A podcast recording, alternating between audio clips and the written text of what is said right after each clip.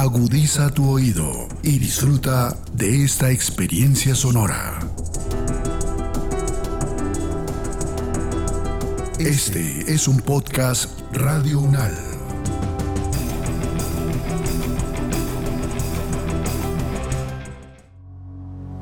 Los acontecimientos de actualidad y política internacional que fueron noticia en los últimos siete días, con una visión y análisis desde la academia. Análisis Unal. Análisis Unal. Siete días en el mundo. Bienvenidas y bienvenidos a la selección de noticias que hace Podcast Radio Unal para todas y todos ustedes. Esto es 7 días en el mundo y estas son las noticias más relevantes de la semana transcurrida entre el 19 y el 24 de septiembre del año 2022 los conflictos, las relaciones entre los países, las elecciones presidenciales, regionales y legislativas, la conformación geopolítica del mundo en un recorrido por los hechos más importantes en los últimos siete días. Análisis UNAL, siete días en el mundo. Europa. Despidió en Londres a la reina Isabel II. El funeral de Estado de la monarca hace parte de los protocolos de la realeza británica. El hecho es considerado como una de las mayores citas diplomáticas en este siglo. Líderes mundiales, políticos, figuras públicas e integrantes de la realeza europea, así como más de 500 dignatarios de todo el mundo, llegaron a Londres para presentar sus últimos respetos a la monarca que reinó por mayor tiempo en Gran Bretaña. Y es que ante unos 2.000 invitados se realizó la ceremonia religiosa en la abadía de Westminster, el mismo lugar donde Isabel II fue coronada reina en el año 1953. La entrevista la realizamos con el profesor Leonardo Agudelo, historiador de la Universidad Nacional de Colombia y además docente de la Facultad de Ciencias Humanas de la Universidad Autónoma de Colombia. Quisiera comenzar por allí preguntándole cuál es la, importancia de, este acto final de los funerales de Estado de, la reina Isabel II. Bueno, estos son, digamos, la, la expresión de la magnificencia del poder digamos, de, de, la monarquía, pues una de las monarquías vivas, tal vez la monarquía viva más importante de Europa en estos momentos, y sobre todo, pues eh, ese afán que la monarquía sobrevivió gracias al afán de ceremonial, de, de, culto al imperio, a la idea del imperio británico, pues que ya está reducido a la Commonwealth, a lo que llaman la comunidad británica, pues que no tiene el poder de, de hace siglo y medio, donde pues, dominaron dos terceras partes del planeta. Entonces, eh, todo gran imperio, pues digamos así, desde Roma, desde los hititas, desde, desde Asiria, desde Egipto, pues si tiene la necesidad de autorrepresentarse en estos grandes ceremoniales, entonces es por eso que hasta la misma reina Elizabeth estuvo en el diseño de la ceremonia, pues que en estos momentos están pasando por las diferentes plataformas. Entonces, para expresar la magnificencia de tal vez con un cierto aire nostálgico pues de lo que de lo que fue Inglaterra en su era imperial, pero para expresar también la vigencia de la monarquía como una institución que está en el corazón de los ingleses. Ese siempre es el afán, pues la podríamos decirlo en términos escuetos, es una monarquía decorativa, pues como lo es la monarquía en España, con el rey Felipe y la reina Leticia y las diferentes monarquías europeas, pero tal vez estas son las más visibles, eh, es la más visible y es el referente pues de la vida aristocrática, de la vida glamurosa, los grandes cuentos de hadas, pero también las grandes tragedias que han provenido pues del entorno real británico. Profesor Leonardo, ¿cuál podría ser el mayor significado, la mayor enseñanza que deja Isabel II desde lo que se pudo conocer de su reinado? Bueno, eh, es un reinado que llega de forma diagonal, digamos. Cuando nace la reina Elizabeth en 1926 no estaba llamada a ser pues reina. La línea sucesoria estaba establecida sobre todo alrededor del hijo de, Jorge V, ¿sí? que llegó al trono en, 1900, en enero de 1936 como Eduardo VIII, pero por un escándalo pues, extraordinario se enamoró pues de una norteamericana, señora Wally Simpson, que era divorciado dos veces, era norteamericana, pero al rey ser cabeza de la iglesia anglicana británica no podría, pues no tenía buen recibo, entonces el rey, es famoso el discurso que da BBC, pues transmitido por BBC, si no puedo gobernar al ser uh, y adquirir estas grandes responsabilidades al lado de la persona que amo, prefiero desistir de la, de la corona, pues eh, de ser rey de Inglaterra. Entonces en diciembre, reinado de menos de ocho, nueve meses, diez meses creo que duró el reinado de Eduardo VIII. Entonces abdica y llega su hermano, ¿sí? Bertie, Albert, que pues es el papá de Elizabeth, llega a, en 1936, es ungido como Jorge VI. Entonces es un poco la, la manera como llegó. ¿Cuáles son los grandes elementos? Hay un bello documental de BBC subido sobre la reina de Elizabeth, pues donde hablan sus hijos, los primeros ministros, los vivos británicos que estuvieron bajo su reinado y reconocen mucho la enorme continuidad, la, la tremenda responsabilidad sobre sus hombros apenas es ungida como reina y la continuidad que le da la institución de la monarquía, remozándola eh, actualizándola al tiempo presente los súbitos y sobrecogedores cambios, sí, la Guerra Fría, la caída de la Unión Soviética, la Guerra de las Malvinas, o sea, ningún hecho, digamos, de, talla mundial dejó de, de pasar, sí, por el escrutinio, por las palabras de Elizabeth la boda más fabulosa del siglo XX, pues la boda de, sí, de, Lady Diane con el príncipe Carlos en 1981, también la separación, también el papel de la reina, pues esa visión, ese conjunto de visión social, esa tenacidad de los británicos durante la Segunda Guerra Mundial, que ella participó de esa labor propagandística como miembro del, del ejército auxiliar británico, pues se preparó también para la guerra la reina, entonces quedó fijada en el imaginario en el imaginario político del siglo XX como la mujer más importante y si no también la más influyente de la historia del siglo. Profesor Leonardo, y en medio de tantos protocolos que se deben seguir claramente por tratarse de la monarquía inglesa, ¿qué viene ahora para el rey Carlos III? Es decir, ya se organiza lo que sería la coronación formal y esto correspondería entonces a otra operación, así como en su momento se realizó la operación Puente de Londres, pues para anunciar la muerte de, de la reina.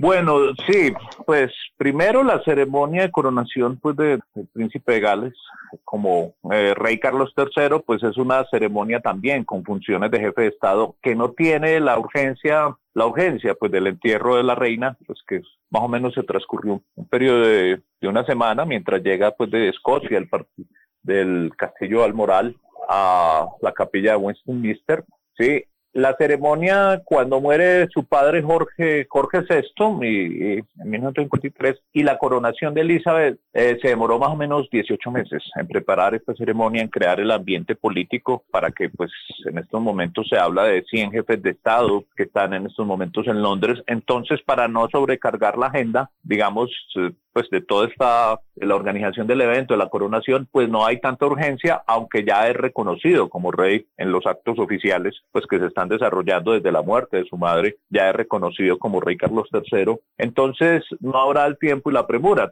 es, es una ceremonia organizada pues eh, de manera milimétrica, con diferentes instancias, con diferentes reconocimientos, etcétera, etcétera. Los retos de Carlos III, pues los retos de toda la monarquía desde que son una monarquía, digamos, pues con aspectos centralmente ceremoniales, pues ellos encargados de darle colorido, esplendor al poder británico. Pues sobre todo la vigencia, pues eh, hay cada vez voces republicanas mucho más fuertes que están criticando pues el enorme gasto que se, se habla de 400 millones de libras esterlinas al año, sin contar los viajes, sin contar la seguridad, sin contar las ceremonias a las que asiste la realeza, pues siempre como con funciones de Estado. Entonces cada vez en, en medio de la crisis que está viviendo pues Inglaterra, pues al salir del, eh, con el Brexit, al salir de la economía, de las ventajas arancelarias eh, que le suponía la Unión Europea, pues cada vez hay mayor presión fiscal. Y cada vez esa presión fiscal pues está, se traduce también en una nueva oleada de críticas al gasto que algunos consideran suntuario,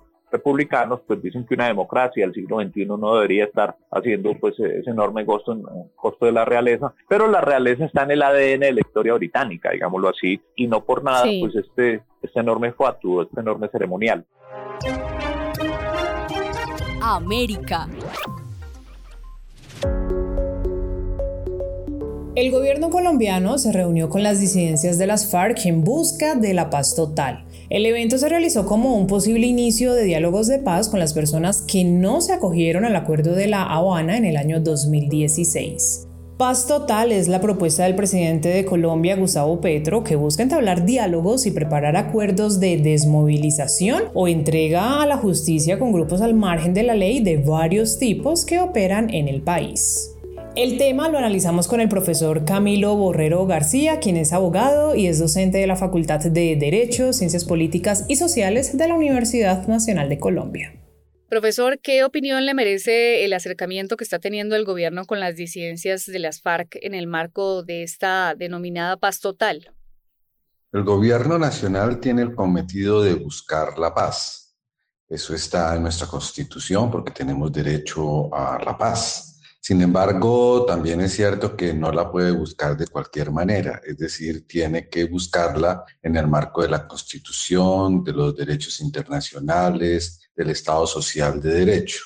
Hasta el momento, pues yo saludo que el gobierno actual del presidente Petro esté buscando lo que se ha llamado la paz total con todos los actores en conflicto, todos los actores armados o grupos armados que de una u otra manera están afectando la convivencia nacional y regional. Sin embargo, pues por supuesto esto va a tener unos desarrollos disímiles eh, de acuerdo al tipo de grupo, su experiencia como grupo armado, su condición de grupo político o no grupo político, o cómo se considera esa, esa, participación, digamos, como delincuentes políticos o no, y básicamente eh, la periodización, es decir, desde cuándo se considera que estos grupos vienen delinquiendo.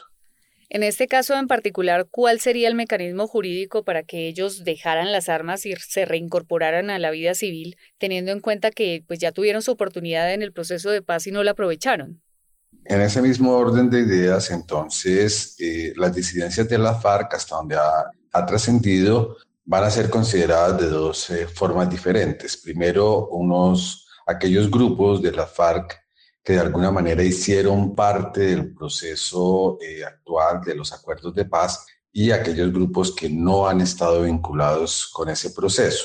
Mm, en términos jurídicos, más allá de lo que ha trascendido públicamente, digamos, eh, sabemos los casos de Iván Márquez, de eh, el denominado Santrich, lo que cuenta allí es los listados originales que se presentaron tras la firma de los acuerdos de paz, teniendo en cuenta que la comparecencia de los antiguos miembros de la FARC era una comparecencia, como se llamó en su momento, obligatoria, y a su vez su permanencia en la Jurisdicción Especial para la Paz estaba condicionada, es decir, había un régimen de condiciones que ellos tenían que cumplir. Y pues muchas de las personas de los, de los que se supone que hoy en día están en estas disidencias de la FARC probablemente estén en estas listas de comparecientes forzosos de las FARC. En relación con ellos, entonces va a haber jurídicamente una distinción. Primero, algunos de ellos habrán perdido la posibilidad de continuar en la jurisdicción especial para la paz o disfrutando de los beneficios de alguna manera que esta justicia transicional otorgaba y por lo tanto han sido expulsados como tal de la justicia transicional. En otros casos probablemente no se tenía mención de delitos cometidos antes del 2016. Hay que recordar que la jurisdicción especial para la paz de todas maneras solamente conoce delitos cometidos con anterioridad al 2016. Pero inclusive si se está en estas listas y se prueba que con posterioridad al 2016 pues han cometido delitos, también pierden esa condición o digamos han afectado el régimen de condicionalidad porque una de las condiciones, y perdón la redundancia e insistencia sobre ese término, era que pues aportaran a la paz y no volviesen a delinquir.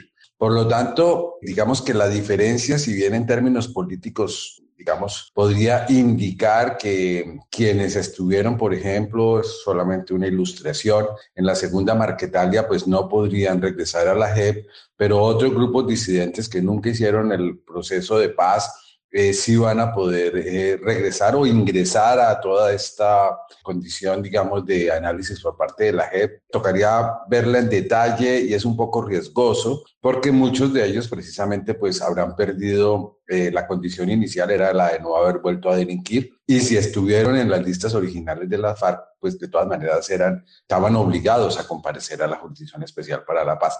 Por lo tanto el número de, de excombatientes de la FARC que seguramente podrían verse beneficiados por un regreso a eh, todo este diseño original del acuerdo de paz y la jurisdicción especial para la paz, yo me imagino que va a ser un número muy acotado y de todas maneras no podría eh, la JEP estudiar los delitos que ellos hayan cometido desde el 2016 hasta el momento. Por lo tanto, digamos que yo creo que hasta el momento lo que el gobierno viene explorando es más como una ambientación política más que jurídica, porque desde la lógica jurídica pues uno ve enormes limitaciones para mantener esta diferencia entre grupos de la FARC que sí, digamos, se acogieron al proceso de paz y grupos de la FARC que no se acogieron al proceso de paz.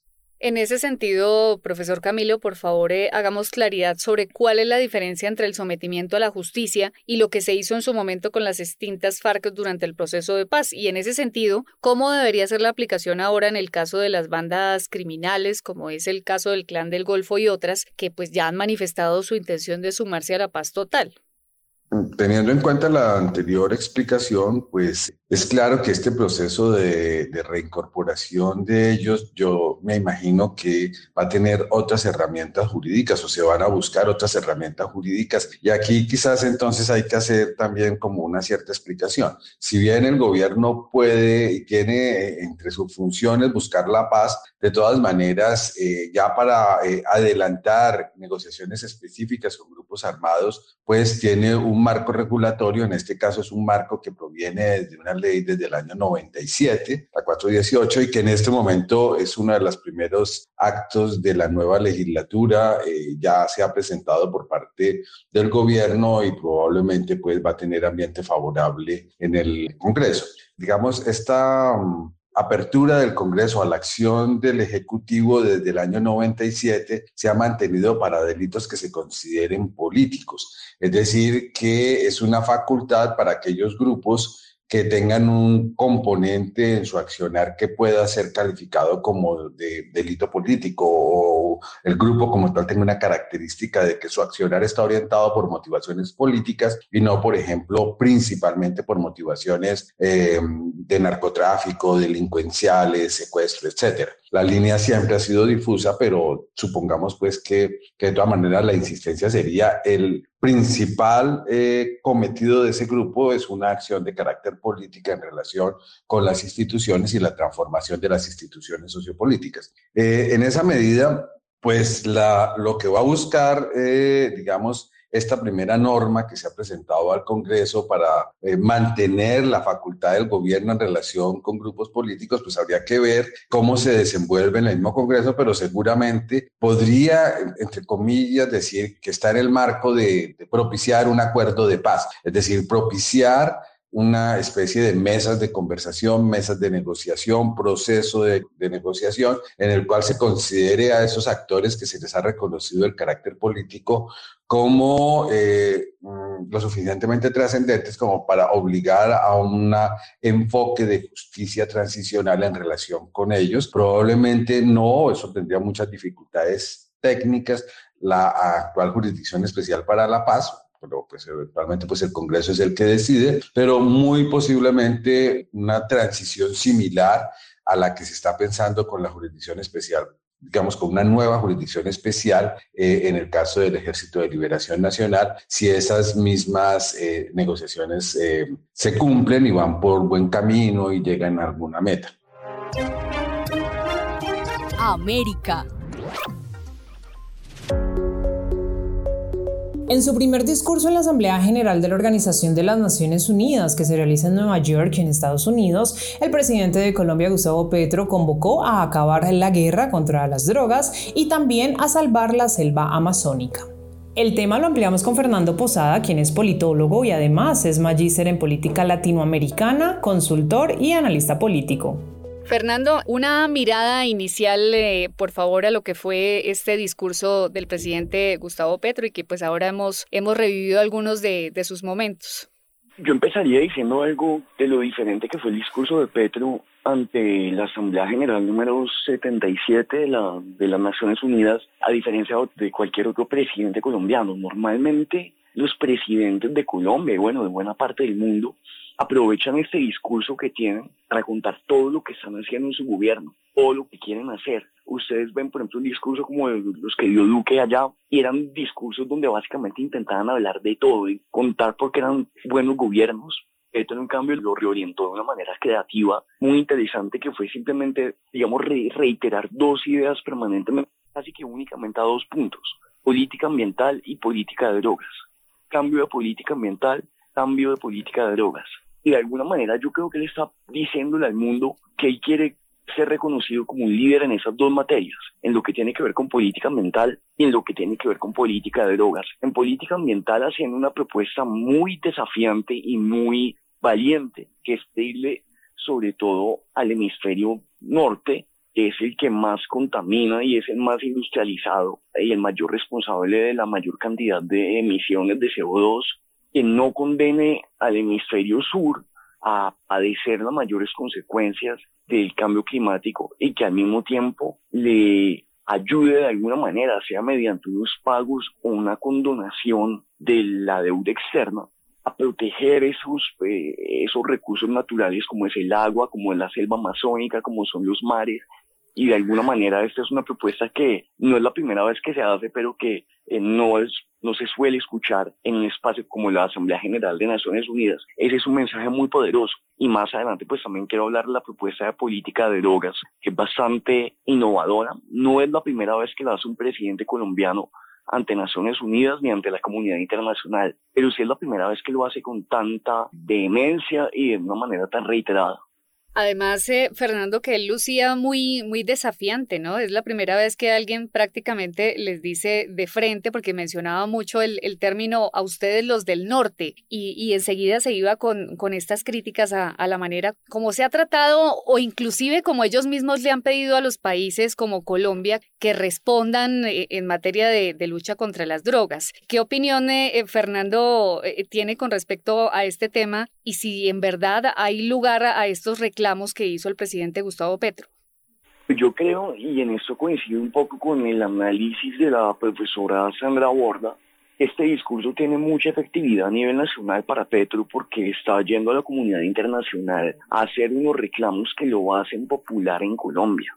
Esos son reclamos que van muy en, en la misma vía de lo que propuso en la campaña y de la política internacional que propuso en la campaña, pero no veo qué tan efectivos pueden ser a nivel internacional.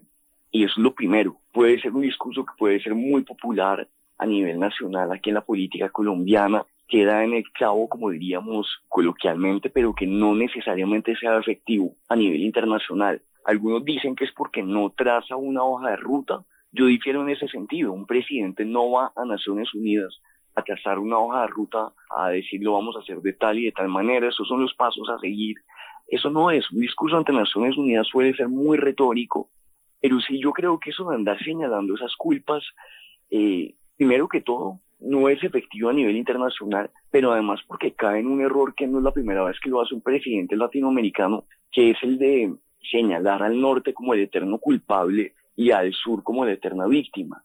Y no es así en la historia de, una, de, un asunto tan complejo como la política de drogas, donde existen corresponsabilidades donde existe una muy compleja historia de un negocio que ha sido aprovechado tanto en el hemisferio norte como en el hemisferio sur y que no simplemente se puede reducir a un norte culpable y a un sur víctima. Lo que sí es cierto es que es muy, muy simbólico que se ha hecho ante la Asamblea General de Naciones Unidas este reclamo. César Gaviria lo había hecho como secretario general de la OEA, Santos lo hizo en su último discurso ante Naciones Unidas en 2018, pues que hay que recordar que fue allá en Naciones Unidas en la Convención Única sobre Estupefacientes en 1961, reiterado en 1972 y nuevamente mediante el acuerdo de 1988, que se condenó al mundo la prohibición eterna en materia de drogas, a esa violencia que estamos viviendo por cuenta de la prohibición, primero en términos de opio, en términos de cocaína, luego en términos de drogas más sintéticas y luego en términos eh, del narcotráfico global en 1988, donde se condenó al planeta a la prohibición que ha hecho ese negocio mucho más rentable y que ha condenado a buena parte de América Latina a la violencia. Así que ese es un foro especialmente significativo de hacer ese reclamo. Allá fue donde en gran parte comenzaron las bases de lo que es la prohibición y de lo que es la guerra antidrogas que ha condenado a Colombia, a México, a Centroamérica, a Bolivia, a Perú, a esa guerra sin sentido. Las reacciones, Fernando, que ha generado este discurso del presidente Gustavo Petro, la reacción sobre todo del, expresidente Andrés Pastrana, donde señala al presidente Petro de, haber ido a defender ante la ONU al estilo de un gran capo, dice textualmente la cocaína. Esta y, otras reacciones del sector opositor, eh, ¿usted cree que hay lugar a que esto haya desatado tal tipo de reacciones? Yo creo que es absurdo con todo lo que se le puede criticar las primeras decisiones de este gobierno, caer en esa falacia tan grande y tan, tan grotesca, pero también tan malintencionada, de equiparar una crítica al fracaso totalmente demostrado, totalmente evidente de la política global de prohibición de drogas, equiparar eso con simplemente la promoción del consumo de drogas o la defensa del narcotráfico. Son dos cosas completamente distintas. Esa es una falacia muy grotesca hemos visto en varios representantes de la derecha colombiana, pero yo quisiera también al mismo tiempo hacer una mención de algo que creo que es valioso, y es en varios debates y en varias intervenciones en el debate público, nos hemos encontrado con diferentes figuras visibles de la derecha colombiana, de partidos que hace 10 o 15 años defendían a ultranza lo que es la prohibición del, consumo, venta de drogas, y hoy dicen no, hay que reorientar la política de drogas. Y yo creo que es muy importante como ciertos sectores de la derecha colombiana, del centro colombiano, que hace unos años defendían la prohibición como casi como el único camino y como el dogma a seguir hoy en día, pues la están hablando de una necesidad de un cambio de política, quizás no tan radical como la legalización o como la regulación de todas las drogas, pero sí por lo menos como la necesidad de una nueva política internacional, por lo menos en materia de lo que tiene que ver con el consumo y la venta y la producción del cannabis. Luego también hay una, una serie de movimientos en la derecha colombiana que lentamente han aceptado esto fracasó. Así que eso líderes como Pastrana o como Miguel Uribe, senador del Centro Democrático, hayan salido a decir simplemente que eso es Petro apoyando el narcotráfico. Eso es una, una falacia malintencionada sobre todo. Asia. El presidente de Rusia, Vladimir Putin, anunció la movilización de 300.000 reservistas para la guerra en Ucrania. En un mensaje a la nación, el líder político acusó a Occidente de intentar destruir a Rusia y señaló que estaría dispuesto a contestar con armas nucleares cuando sea necesario. La entrevista la realizamos con la profesora Ildiko Sehedi que ella es doctora en Sociología Jurídica e Instituciones Políticas y además es docente e investigadora de la Facultad de Ciencias Jurídicas de la Universidad Javeriana. Profesora, ¿cuál es su interpretación sobre este último anuncio que realizó el presidente de Rusia, Vladimir Putin? Es una desesperación, pues ese es un, señal muy claro de desesperación, algo lo que no es lo más pues, usual, lo que conocemos de Putin, porque Putin normalmente está pues con una postura bastante establecida, con una postura como con mucha convicción que su guerra número uno es justa y número dos que esta guerra va a ganar absolutamente con certeza. Y tercero, es que esta guerra tampoco va ya como que, que alargar más. Entonces, él cuando lo vemos desesperado, ¿por qué está desesperado? Pues está desesperado porque muy probablemente está sintiendo que está perdiendo el apoyo adentro de su país mismísimo también. Es, allá hay noticias que pues, de unas movilizaciones muy fuertes contra la guerra, donde arrestaron 1.300 personas, significa que la sociedad no quiere eso. Y cuando uno ya llega a un punto de 300, es como que, que acá en Colombia anuncian que 300 mil hombres a las armas de la casa, es 300 mil personas, hombres quienes están sentados, hombres de familia, hombres viviendo solos en sus casas, su vida normal, regular, estas personas a la arma. Es un tema ya cuando tú dices, ok, eso, eso ya no es un ejército a quien el, Wagner Group está pues, pagando o, etcétera. Entonces, eso ya no son soldados como de carrera, pero eso ya es otra cosa. Ahí se ve que el apoyo a Putin no es tan incondicional como él estaba esperándolo, y tampoco tan incondicional el apoyo de los rusos a esta guerra. muy probablemente, y es lo que uno ve en las noticias también, que esta reunión, lo que tenía con Xi Jinping y con Modi, le da la sensación también a Putin que, ok, estamos contigo, somos tus amigos, pero a ver, pensémonos porque eso está como saliendo de las manos. Bueno, y, la tercera es, es, una debilidad grande, lo que en los últimos días se mostró en adentro de las mismas operaciones militares, donde abandonó, algunos dicen 200 eh, tanques, lo que sí es mucho, significa que van como huyendo de los territorios donde en el oriente los ucranios están recuperando su país. Eso significa que puede hacer. Entonces lo que puede hacer es que tiene que amenazar. Tiene que amenazar y sabe que la clave es eh, las armas nucleares, porque existe un mito urbano y no tan mito urbano en los Estados Unidos, es que mira, los rusos, lo que sea, pero tenemos miedo de las armas nucleares y este hombre puede espichar el botón.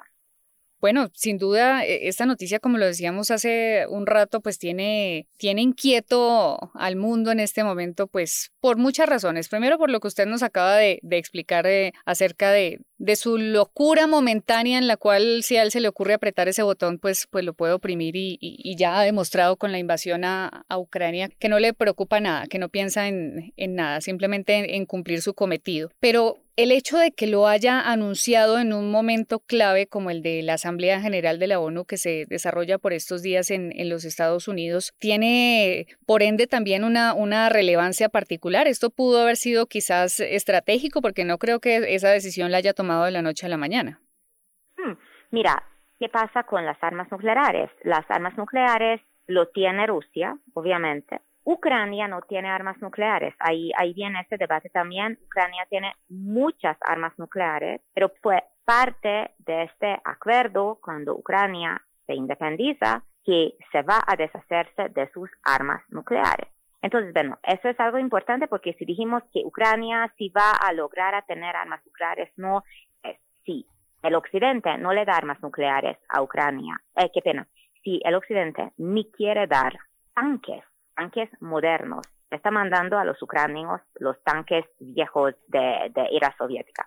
Entonces, si ni quiere dar los tanques eh, pues modernos a los ucranianos, pues armas nucleares menos le van a vender. Entonces, eso sí que, que los ucranios, que armas nucleares, etcétera, y entonces una razón por qué es fichar el botón es pues eso sería como ya salir en un término de guerra también contra Ucrania, porque uno dice que a dónde va a mandar estas bombas nucleares. Uno dice que pues claro, pues a Washington. Ese, yo dudo. Em, él cuando habla sobre eso, las armas nucleares, puedes mandarlo, entonces hay de más pequeños, más grandes, etcétera, y puedes enviarlo más cerca o más lejos. Que llegue él tan lejos de coger uno de estos grandes y enviarlo contra Washington Chang y se cae ahí como en la, en la mitad de, de, después de la ciudad, yo dudo. Eso sería, de verdad, para mí sería, pues, yo no puedo imaginar esto, mejor dicho. La posibilidad que saque estas armas nucleares, que mande contra algo más pequeño, adentro de la misma guerra contra los ucranios, eso puede ocurrir. Y eso sería supremamente devastador, supremamente triste, pero eso sí que puede ocurrir. Y cuando con las armas nucleares lo que, lo que hacen cuando los tienen es que, bueno, empiezan a subir nivel de alarma, porque eso tampoco es así que voy, hay un botón, dicho ching, y sale. Entonces eso requiere una preparación, etcétera, etcétera. Entonces me imagino que la misma contrainteligencia y está mirando que realmente a donde tienen las armas nucleares, cómo están subiendo este nivel de preparación, porque eso no es solamente que el botoncito y ya está. Y bueno, ¿y por qué en este momento eh, está anunciándolo en ONU? Pues claro, ONU es, es un momento, pues eh, cuando es la Asamblea General, que los líderes de los diferentes estados pues van y hacen su show, en el buen y en el mal sentido también. Entonces, sí, ahí uno puede ver, entonces, tener más sentido el show, lo que, lo que hacen es siempre. Esta época del año, en, en Nueva York, los neoyorquinos odian esta época del año, cuando todos estos locos ahí aparecen y, hacen imposible mover en la ciudad, realmente es una época, pues, compleja cuando, cuando uno vive ahí. Pero bueno, ¿por qué? Porque claro, todo el mundo quiere estar, todo el mundo quiere mostrarse. Y eso es, es un momento cuando, cuando él obviamente entonces, ¿qué va a decir? Pues tiene que decir algo. Y como esa, mm, toda la guerra, porque eso sería ya una definición. No, es un momento crítico de la guerra y ya llama guerra. Eh, acá también nos claro pues, que tiene que decir algo contundente. No, no tiene otra que hacer pues, un, un, un discurso pregrabado que, que lo que realmente hizo. No hay otra opción. Él no tenía otra opción ni otro tipo de discurso. América. En Colombia fue aprobada en primer debate la reforma política con voto obligatorio incluido. De acuerdo con el coordinador ponente del proyecto, Roy Barreras, este acto legislativo tiene dos cambios fundamentales. El primero, que cierra las listas para evitar la compra y venta de votos e incluye la financiación estatal a los partidos. Y lo segundo, hace de obligatorio cumplimiento que las listas se integren respetando la paridad de género e identidades diversas. Este tema lo desarrollamos con la profesora Bernardita Pérez, ella es abogada constitucionalista y también es docente universitaria.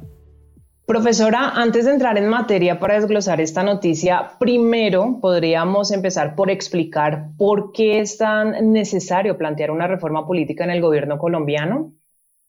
La verdad es que desde la expedición de la Constitución a hoy no hemos sido capaces de hacer una reforma política ni siquiera con la experiencia de otros países que nos llevan tantos años de cultura política, digámoslo así, es decir, de ir cultivando estructuras políticas mucho más modernas, más democráticas, más amplias.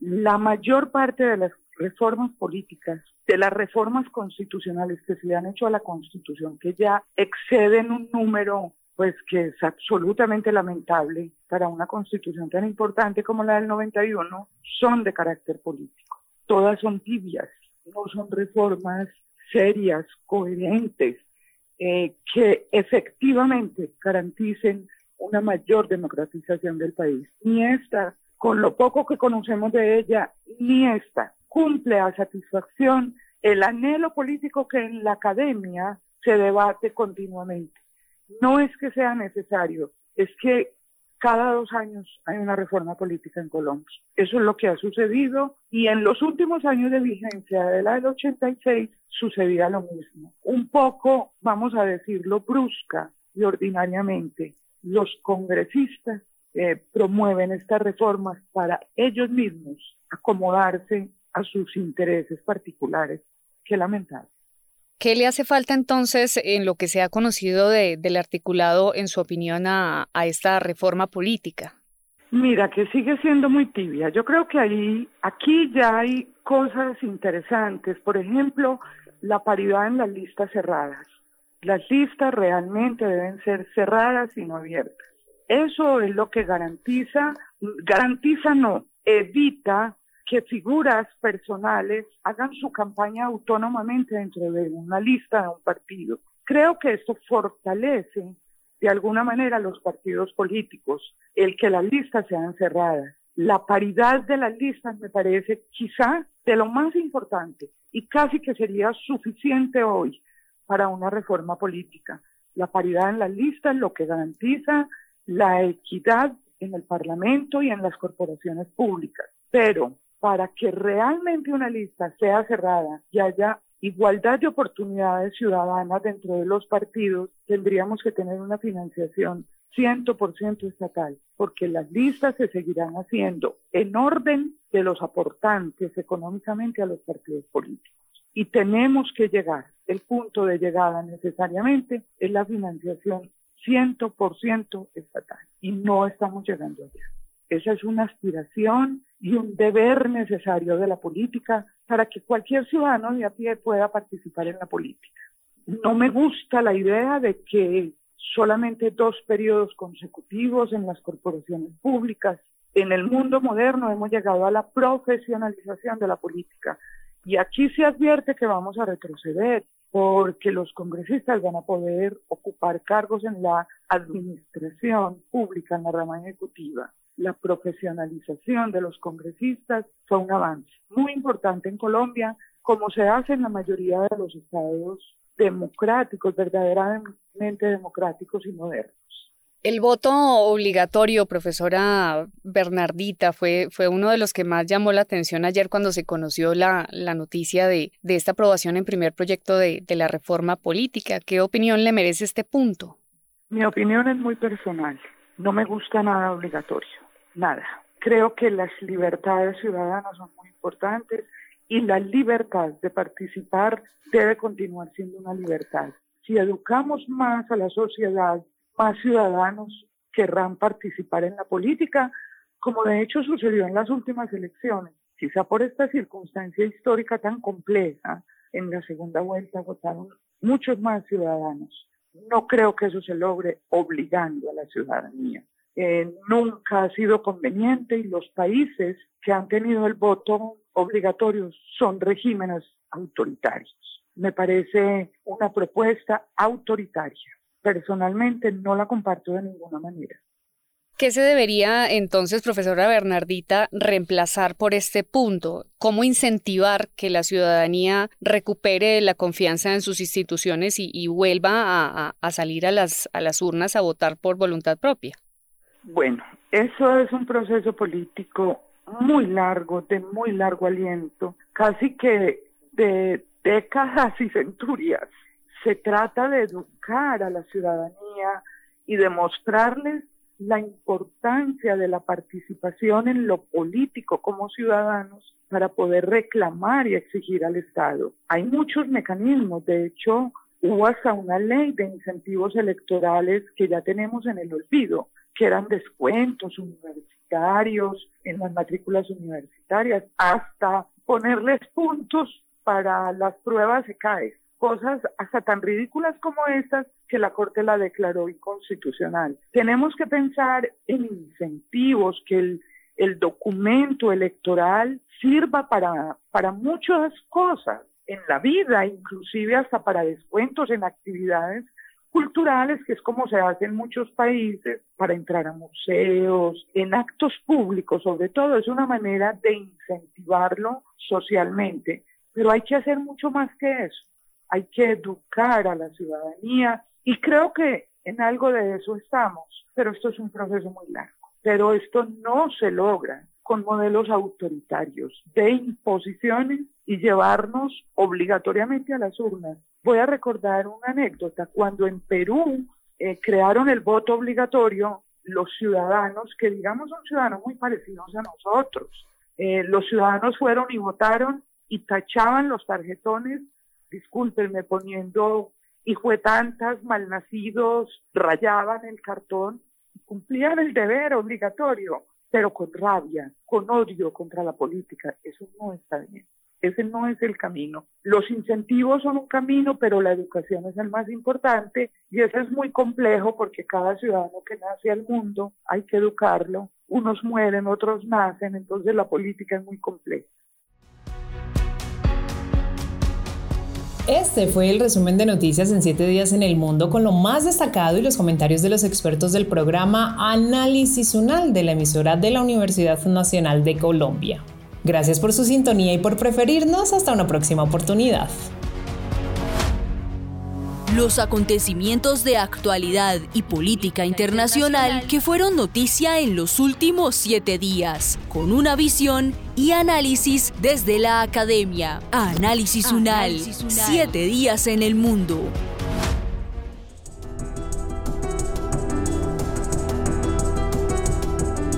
Las opiniones aquí expresadas son de entera responsabilidad de sus autores y solo comprometen a los realizadores de este podcast no representan necesariamente el pensamiento de Radio UNAL ni la posición oficial de la universidad.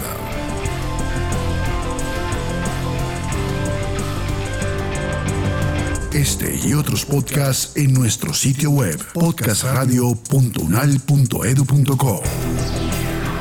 Síguenos en nuestras redes sociales. Nos encuentras como Podcast Radio UNAL, Universidad Nacional de Colombia, Proyecto Cultural, Científico y Colectivo de Nación.